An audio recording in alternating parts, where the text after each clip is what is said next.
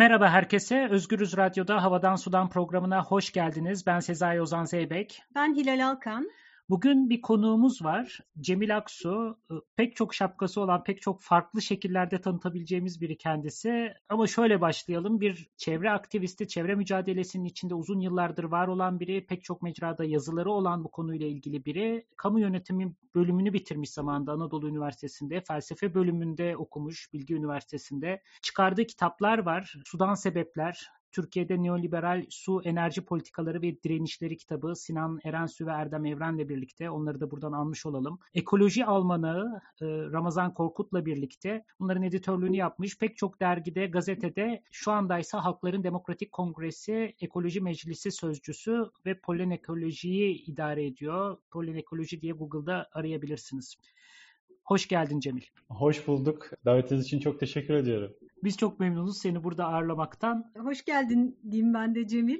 Hemen böyle şeyle polen ekolojinin e, manifestosuyla girmek istiyorum. Dinleyicilerimiz de merak etsinler bir baksınlar polen ekolojiye. Orada yazdığınız manifestoda şöyle diyorsunuz. Ekolojik kriz doğal insan faaliyetlerinin değil doğrudan kapitalist üretim ilişkilerinin bir sonucudur. Ekolojik krizin nedeninin genel olarak soyut insan faaliyetleri olarak gösterilmesi, sorunun bireylerin yanlış tercihlerinden kaynaklandığını ima ederek, kapitalist emperyalist sistemi, şirketleri ve hükümetleri sorumluluklarından kurtaran ideolojik bir açıklamadır. Bu liberal ideoloji bize kapitalizmin sonunu düşünmek yerine dünyanın sonunu düşünmeye sevk etmektedir. Oysa yapmamız gereken kapitalizmin sonunu düşünmektedir. Çok beğendik biz bu paragrafı ve buradan şunu sormak istiyorum hemen. Ya bu dünyanın sonunu düşünmek, bu karanlık yok oluş senaryolarıyla iştigal etmek hani bir süredir yapa geldiğimiz bir şey ve e, büyük bir endişe kaynağı ve korku kaynağı ama aynı zamanda da hayatımızın parçası oldu. Burada çok siyaset dışı bir duruş var bütün meseleyi siyasetten ayrı bir yerde topluca hep beraber hepimizin kaynağı olduğu bir şey gibi gösteriyor ve hepimiz sonuçlarına katlanacağız diyor. Halbuki sizin söylediğiniz şey çok siyasi bir duruşumuz olmalı. Biz bu meseleye siyasi bir mesele olarak yaklaşmalıyız ve bunu kapitalizmle ilişkilendirmeliyiz. Dolayısıyla belli bir programı olacak dünyayı değil bir sistemi bitirecek bir şey diyorsunuz. Şimdi bu siyaset dışılık, siyaset üstülük ve siyasetin içerisine ekolojiyi dahil etmek üzerine birazcık senden bir şeyler duyalım istiyoruz. Ya gerçekten çok iyi bir yerden bir soruyla e, başladık. Çünkü hem ekoloji alanı hem de e, özellikle son dönemde pandemi e, ya da iklim krizi tartışmaları e, olabildiğince bilimsel ve teknik bir konu. Dolayısıyla aslında belli uzmanlık alanlarına vakfedilen, sadece onların söz söyleyebileceği bir konu olarak böyle lanse edildi. Hatta e, Greta'nın e, başını çektiği gençlik hareketi de slogan olarak bilimin arkasında birleş dediler.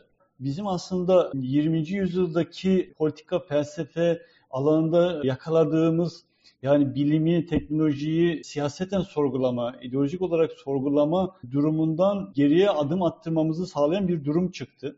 Pandemide de aslında çok enteresan bir durum yaşandı. Dünyanın filozofları felaket teması üzerine e, durdular. Dolayısıyla bu felaket temasının sinizmin yarattığını ama aynı zamanda da bir yani Zizek özellikle ona çok vurgu yaptı bir e, aciliyet hissi e, yarattığını söyledi. Bu aciliyet hissi de çok kritik bir durum çünkü yani zaten kriz kavramı çok uzun zamandır birçok literatür literatüre hakim ve e, kriz tartışmalarında da ister istemez hakim olanlar bize bir ehveni şer seçenek ortaya koyabiliyorlar. Bu da aslında bir tür olayın teknikleştirilmesi ve bilimselleştirilmesi yoluyla yapılıyor. Halbuki biz 20. yüzyıldaki eleştirilerden şunu gördük ki böyle bir aklın yolu bir olduğunu gösterecek bir bilim yok. Bir teknoloji yok. Yani bunlar politik tercihler ve ideolojik tercihlerden arındırılmış bir bilim de yok. Çünkü e, bu belki başka bir zaman, başka bir dünyada mümkün olabilir ama bu sistemde bilim böyle bir şey değil. Çünkü atom bombasını yapanlar da bilim insanları, işkence aletlerini yapanlar da bilim insanları ya da pandemi gibi milyonlarca insan canına kasteden aşıyı bulup da parayla satıp zenginleşenler de tırnak içerisinde bilim insanı. Bilimleştirme, daha bir tür ne diyelim soylulaştırma, toplumdaki sıradan insanların, senin, senin, benim, bizlerin tartışmaya dahil olmasının önünü kesen bir yaklaşım olarak görüyoruz. Diğer taraftan da şöyle bir şey var. Birleşmiş Milletler yani iklim meselesinde Birleşmiş Milletler literatürü var ve orada da IPCC diye bir kurum var ve bu kesinlikle tartışılmaz bir otorite gibi ele alınıyor. Yani dünyanın her tarafında iklim kriziyle ilgili ağzını açan herkes IPCC literatürünü, kavramlarını kullanmak zorunda kalıyor. İşte 2030, 2050, 2100 eşiklerini ya da işte sıfır, net sıfır hedefini, işte karbon emisyon literatürünü falan kullanıyor. Ve ama şimdi düşünün ki niye, nereden baksanız 20, 30, hatta belki 70'leri veri alırsak 50 yıldır iklim meselesi Birleşmiş Milletler çatısı altında tartışılıyor. Karbon, karbon, karbon deniyor. Fosil, fosil, fosil deniyor. Ya bunun adını bile yani bu kömür, petrol ve kömür ve petrol şirketleri ya da işte endüstri tarım şirketleri diye adını bile anmıyor. E şimdi dolayısıyla bu literatür üzerine aslında ilginç bir manipülasyon, mistifikasyon, bunlar aslında tam da ideolojik işlevler oynuyor. E zaten IPCC'nin politikacılar için, daha doğrusu artık moda, yöneticiler için özet kısımları aslında son derece politik metinlerdir. Zaten devletlerin, hükümetlerin temsilcilerinin kelimesi kelimesi üzerine tartışarak netleştirdikleri metinlerdi ve ama biz bunları olabildiğince bilimsel metinler olarak ele alıyoruz. Dolayısıyla onların dediğinin dışında bir şey söylemek e, bir tür iklim inkarcılığından bir tür bilim dışılığına kalmaya kadar giden bir şey oluyor. 200 yıllık bir süreçten bahsediliyor. 200 yıldaki insan faaliyetlerinden bahsediyor.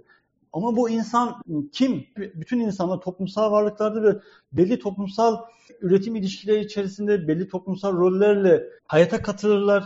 Cemil Cemil olarak doğayla ilişki kurmaz. Ya işçi olarak ilişki kurar ya köylü olarak ilişki kuruyor ya da işte bir yurttaş olarak ilişki kuruyor. Belli bir toplumsallık içerisinde ilişki kuruyor. E peki bu 200 yıllık süre içerisinde bu toplumsal ilişkilerin niteliği nedir? Nasıl üretim ilişkileri nasıl olmuş? Nasıl gelişmiş? Şimdi bu cevap bu sorulara cevap vermeden 200 yıldaki insan faaliyetleri dediğiniz zaman son derece ideolojik bir tutum almış oluyorsunuz. Dolayısıyla biz bugün gerçekten karşılaştığımız sorunu doğru yöntemle analiz edemezsek, doğru bir şekilde ortaya koyamazsak elbette çözümlerini de ortaya doğru bir şekilde ortaya koyamadığımızı düşünüyoruz. O yüzden yani kapitalizme, kapitalist üretim ilişkilerine ve bunun gelişimine vurgu yapmaya çalışıyoruz. Bu dediklerin çok uzun bir süredir konuşuluyor. Hakikaten de bilimi böyle bir toplumun üstünde ayrı, objektif, her şeyden münezzeh olarak görmek, onu siyasetin dışında bir alanda konumlandırmak, bu sınıfsal farkları, diğer bütün farkları, coğrafi farkları, yerarşik farkları görmek, bir insan figürü üzerinden iklim değişikliğini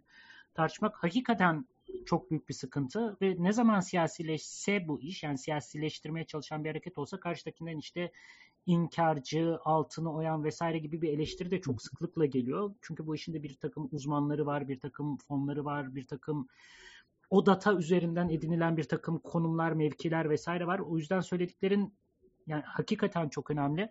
Bunun karşısında yani yapmaya çalıştığın işlerden biri de senin yazılarında siyaset meselesini, ekolojik siyaseti zaten sadece bir çevre ve doğa siyaseti olarak görmeyip yani hakikaten tam da siyasetin muhteviyatı, içeriği üstüne bir daha düşünebilmek için bir araç araç demeyelim ama bir bir imkan olarak görüyorsun, bir olasılık olarak görüyorsun.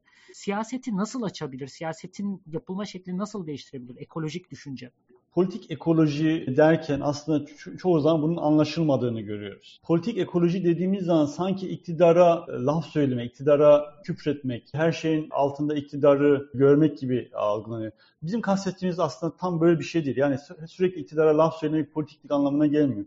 Biz bir toplumsal sistemde yaşıyoruz ve bu toplumsal sistemden kaynaklanan birçok e, eşitsizlik ve adaletsizlikler var. Ekolojik sorunlar ve ekolojik sorunların yıkımın yarattığı eşitsizlik ve adaletsizlikler de bunlardan biri. Ve biz ekoloji hareketi olarak bu ekolojik yıkıma, yıkıma ve onu ona neden olan şirketler, hükümetler e, ya da bireyler de olabilir. Bunlara karşı mücadele ederken mevcut sistemden kaynaklanan başka eşitsizlik ve adaletsizliklerin mağduru olan, muhatabı olanlarla bir hemhallik durumundayız. Aynı zeminde duruyoruz. Dolayısıyla mücadele ederken de bunu o diğer öznelerle, gruplarla, akımlarla bir şekilde bağını kurarak e, ve onlarla bir şekilde etkileşime girerek sorunlaştırmamız ve mücadeleyi de bunun üzerinden kurmamız gerektiğini düşünüyoruz. Aslında politikada hani en öz itibariyle kendi kentinin yaşamına katılmanın, oradaki karar sürecine katılmak olarak algıladığı ama ekolojik sorunun da e, aslında sadece ekolojistleri değil, bütün toplumun birçok kesimini kesen bir sorun olduğunu düşündüğü zaman bütün bu kesimlerle bir şekilde ortaklık kurmak zorundasın. Bunlarla bağını ortaya koymak zorundasın. Toplumsal nedenlerini ve toplumsal etkilerini e, ortaya koyup bunun üzerinden bir söylem, örgütlenme ve eylem geliştirmen gerekiyor. Yeşil Hareket'in doğuşundan itibaren kendisini hep sınıflar üstü ya da hatta emek sermaye çelişkisinin artık geçerli bir çelişki olmadığını e, sürekli vurguladığı için e, diğer çelişkilerden, diğer toplumsal eşitsizliklerden kaynaklanan hareketleri ve o hareketlerle bağ kurmayı çok gündemleştirmedi. Kendisini tek yegane doğru hareket olarak da vaaz etti. Çok sonradan mesela iklim adaleti tartışmaları çıktı. Çünkü zaten ekolojik yıkıma en çok maruz kalan güney ülkeleriydi. Beyni sömürge ülkelerdi ve e, oradaki tartışmalar Avrupa merkezi tartışmalardan çok farklıydı. Dolayısıyla oradaki eğilimler de arayışlar da çok farklı oldu.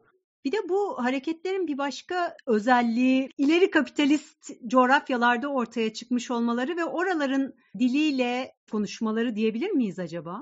E, evet aslında çok haklısın. Çünkü dünyada bu eşitsizlikleri, güney-kuzey eşitsizliklerini e, ve gelişmiş ileri kapitalist ülkelerdeki hukuk sistemini, demokrasi sistemiyle bir Latin Amerika'daki, bir Türkiye'deki hukuk sistemi hiçbir şekilde bir kıyas kabul edilemeyecek şeyler. Hele ki 1970'lerden sonra neoliberal politikalarla beraber e, esas ekolojik yıkıma neden olan bütün sanayi kollarının güney ülkelerine taşınmasıyla beraber yaşanılan süreci düşündüğünüz zaman e, ekoloji hareketinin bu Avrupa merkezli e, durumu çok daha belirginleşiyor. Yani onların söylem tarzı, eylem tarzıyla Güney ülkesinde bir sömürge ya da yeni sömürge ülkesindeki eylem ve söylem hiçbir şekilde örtüşemiyor. Bu eylemler Avrupa merkezdeki işte sivil itiyaatsizlik eylemlerini çok çok aşan eylemler. Ya da hani Avrupa'daki hukuk sisteminde belki mahkemelerin bir hükmü var ama işte Türkiye'de bunu çok rahat görüyoruz. Ki zaten e, Avrupalı şirketlerin Türkiye gibi ülkeleri tercih etmelerinin temel sebebi de bu. E, niye? Burada zaten askeri rejimler var ya da antidemokratik rejimler var ya da şirketlerin emrine amade durumda. Dolayısıyla doğa koruma ya da insan hakları gibi alanlarda olabildiğince sicilleri kötü olan ülkelerde çimento fabrikalarında, enerji fabrikalarını ya da endüstriyel tarım fabrikalarında işte Bolsonaro'da, işte Türkiye'de çimento, başka yerlerde başka şirketler buraları tercih ediyorlar. Bizim gibi ülkelerde yaşanılan ekolojik yıkım ve buna karşı mücadele meselesi e, Avrupa merkezli tartışmalardan sınıfsal boyutuyla da örgütleme boyutuyla da çok farklılaşıyor. Ama Batı ülkelerinde de hani böyle çevre mücadelesinin birkaç kolu ortaya çıktı ve çok teknik bir mesele olarak konuşanın yanında işte bir de son derece piyasa diliyle konuşanlar var. İşte karbon piyasaları oluşturalım, oralarda alalım satalım emisyonlarımızı falan. Ve tüm bunları eleştiren biraz önce senin de bahsini ettiğin iklim adaleti tartışmaları var. Daha küresel ölçekte düşünen, sınıf meselesini de gündeme alan ve bu iklim adaleti tartışmalarından doğan da bir yeşil yeni düzen fikri var. Bununla ilgili bir kısım işte protokoller geliştiriliyor, anlaşmalar yapılıyor vesaire. Bunlarla ilgili neler söylemek istersin? Aslında Avrupa'daki en azından e, Avrupa Birliği ve Amerika merkezli ekoloji hareketlerinde de bir dönüşüm var. İşte Glasgow'daki iklim zirvesi öncesi ve sonrasında açıklamalarında e, baktığınız zaman o bile diyor ki yani bu zirveler bir işe yaramıyor. Çünkü hiçbir hükümet ne ortaya koyduğu planlara uyuyor ne burada hakikaten iklim krizinin aciliyet durumunu görecek bir tartışma yürütüyor. E, ne de buna uygun adımlar atıyor. İklim diplomasisi diyebileceğimiz ya da ekolojik diplomasisi diyebileceğimiz şey de aslında çökmüş durumda. Birleşmiş Milletler'de hükümetlerin koridorlarında yürütülen mücadele artık iflas e, etmiş durumda. Dolayısıyla geriye sokak kalıyor. Çünkü bütün toplumlarda, bütün demokrasilerde sokak çok önemli bir şeydir ve sokaktaki insanlar görüşlerini, sözlerini ifade edemediği durumlarda sokaklara çıkarlar ve bu demokrasi bir parçasıdır, olmazsa olmazıdır.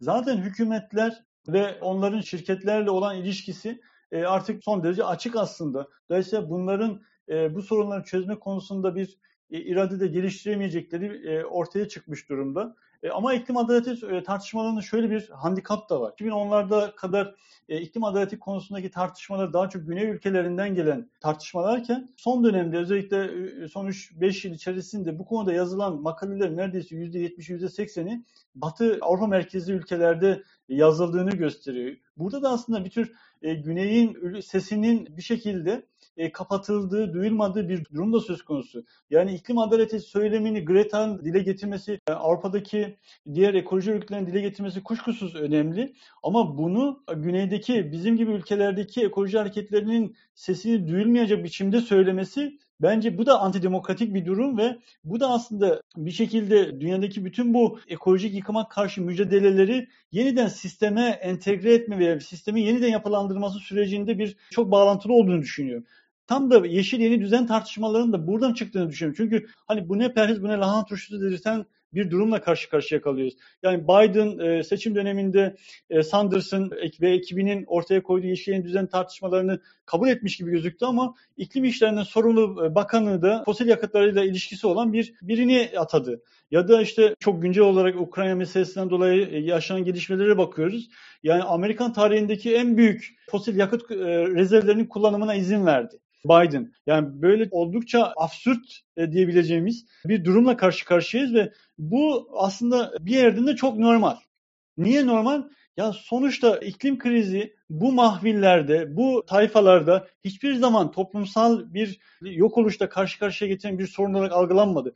Bu tamamen enerji sistemlerinde ve ona bağlı olarak e, belli üretim teknolojilerindeki değişimin bir aracı haline getirildi meseleyi karbon emisyonları ve benzer üzerinden de fetişleştirerek sermayenin farklı kesimler arasındaki rekabetin aracı haline getirdiler.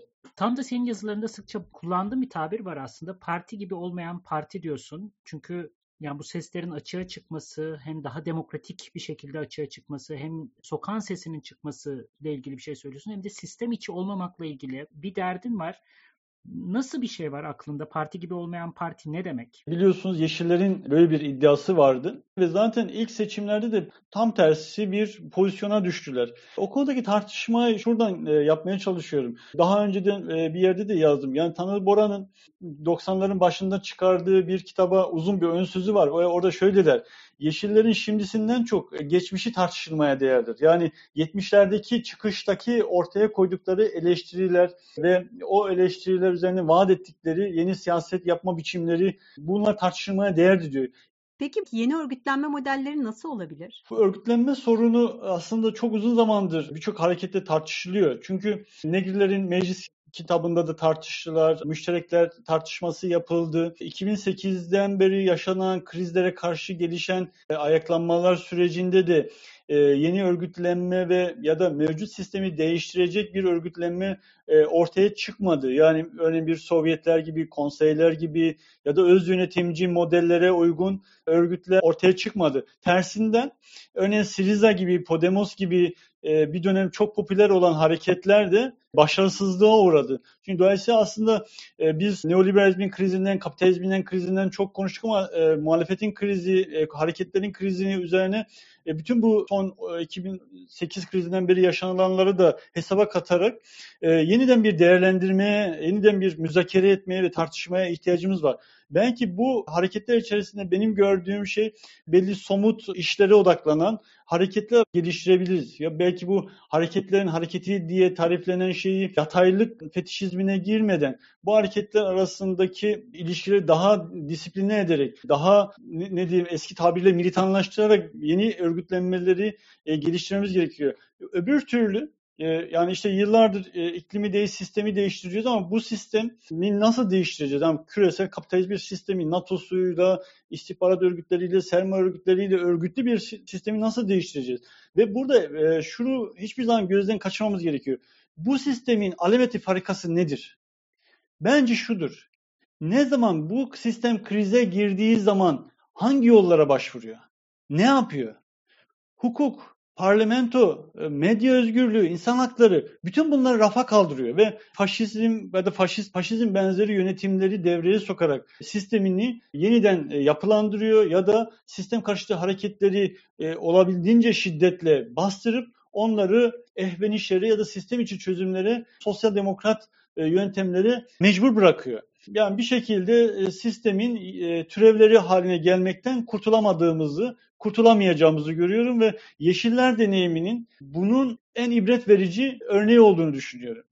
Buna karşı bir yandan hem bu farklı yerdeki hareketleri örgütlemek, bir araya getirmekten bahsediyorsun ama bir yandan da söylediğin çok kıymetli ve yaptığın da çok kıymetli bir şey var. O da yerelin yerel kavramı üstüne çalışmak, yerel kavramı üstüne düşünmek akademisyenlere de yaptığım bir suçlama aslında ve ben de haklı olduğunu düşünüyorum.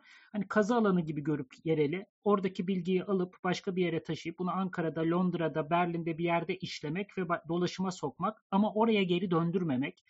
Sen de bunun aksine işler yapmaya soyunan birisin. O anlamda da çok kıymetli bir iş yapıyorsun. Hakikaten bu e, özellikle Karadeniz'de, Karadeniz'in sesini tekrar o Karadeniz'de duyulabilir. Yani sola yakın mücadeleci o sesi tekrar o coğrafyada yeniden çoğaltmaya çalışan işler yapıyorsun. Bunlar rın içinde işte yazmak, çizmek de var ama aynı zamanda oraya has dergi çıkarmak, bir yaşam dergisi deneyimi de var. Biraz o dergicilik deneyiminden neler olduğundan bahseder misin? Bir de sonu, engelleri, nerede tıkandı onlardan da bahsedersen. Ekoloji hareketleriyle beraber aslında yerellik ve yerellerde mücadele gerçekten de üzerine düşünülmesi gereken bir başlık olarak önümüze çıktı. Siyasetin ölçeği değiştikçe özne tanımları ve o öznelerin de hareket biçimleri, birbirleriyle ilişkileri de gerçekten değişiyor. Aslında her toplumsal sorun özneleri yeniden kuruyor e, öznellik verili bir durumdan çok kurulan bir süreç. Ekoloji sorunların e, ve ekoloji hareketleri de bize şunu gösterdi. Bir sorun geleneksel siyasal ayrımları keserek yeni bir siyasallık için zemin hazırlayabildi. Ve bu açıdan aslında yerellerdeki klasik sağ sol gibi ayrımların aşılarak herkesin ekolojik sorun konusunda taraflaşması ve özneleşmesi sürecini e, yaşadık. Bunun üzerinden be, belli dersler çıkarmak gerekiyor. Bu açıdan ekoloji hareketleri literatürün aynı kadın hareketi e, ya da diğer kimlik hareketlerinin ortaya çıkardığı bir kazanım olarak bunu e, edinmemiz gerekiyor. Demokrasi meselesinin en özü işte halkın kendi kendini yönetmesi ise biz demokrasi tanımını yapıyoruz ama halk kimdir ve kendi kendini yönetmek nedir'in bir tanımı yok. Ya daha sonra klasikleşmiş işte e, temsili yöntemlerini biliyoruz ama bunun ötesinde bir ne olabilir sorusuna cevabımız yok. Bu açıdan yerelin sesinin onların örgütlenmesini sağlayacak, onların söz kapasitesini arttıracak, onların eylem kapasitesini arttıracak çalışmalar yapmak zorundayız. Benim dediğimin onlar tarafından benimsenmesi değil, onların kendi içlerinden bir ses, söz çıkarmasını sağlayacak işler yapmamız gerekiyor. Ve bu da bir süreç. Biz siyasette de belki kültürel olarak da çok tez canlıyız. Yani hemen bir şeylerin olmasını, hemen şimdi olmasını isteyen bir yapımız var ama bütün bu e, yaşanan deneyimler gösteriyor ki hakikaten dönüş zaman istiyor ve biz zaman meselesini ve hız meselesini düşünmemiz gerekiyor. Bir yaşamı da biz bu tartışmalar içerisinde belki bu kadar olgun bir şekilde düşünmesek bile bu tartışmalar içerisinden e, çıkarmaya çalıştık ve genel olarak o yani 2010'lardan bahsediyoruz bu arada. Yani bir yaşamın çıkış dönemi o zamandı. Genel olarak insanların çok düşünmediği yani şöyle söylemiştik. Ya altında serinlediğin ağacın adını biliyor musun? Mesela ya bir yabancılaşma her yerde var ve insanlar işte e, Karadeniz gibi